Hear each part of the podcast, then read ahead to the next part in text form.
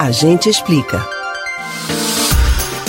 Os holofotes voltados para o novo rei britânico têm evidenciado uma característica que já acompanha o monarca há tempos. Os dedos de salsicha de Charles III, como estão sendo chamados pelos internautas, viraram tema nas redes sociais aqui no Brasil depois da circulação das imagens dele assinando sua proclamação. Mas na Inglaterra, curiosidade sobre o assunto já existe há pelo menos um ano, como apontam dados do Google Trends. Você sabe quais são as principais causas de inchaços nas mãos? A gente explica.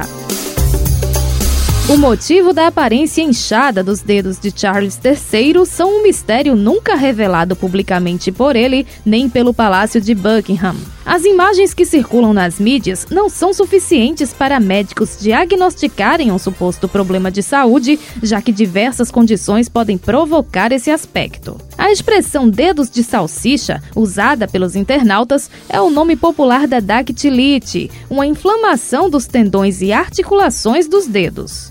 Uma das causas mais comuns desse sinal clínico é a artrite psoriásica, que acompanha psoríase, uma doença autoimune. Outra possibilidade para a dactilite é a artrite reumatoide, uma patologia crônica também autoimune que provoca inchaço, rigidez e dores nas juntas, podendo levar a deformações e danificar outros tecidos. O inchaço também é característico da gota, uma doença relacionada ao aumento do ácido úrico no sangue que causa acúmulo de cristais de sódio nas articulações, gerando dor e vermelhidão. As mãos e outras partes do corpo inchadas podem ainda resultar de um edema, ou seja, a alta retenção de líquidos, provocado pelo consumo excessivo de sal ou de álcool, pelo uso de alguns medicamentos e por condições como diabetes, cirrose e problemas cardíacos.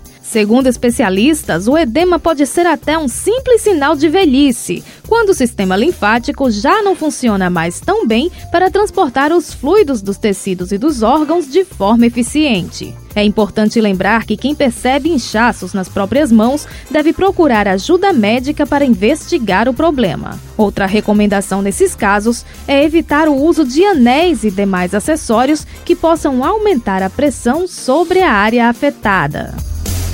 Você pode ouvir novamente o conteúdo deste ou outros A Gente Explica no site da Rádio Jornal ou nos principais aplicativos de podcast: Spotify, Deezer, Google e Apple Podcasts. Betânia Ribeiro para o Rádio Livre.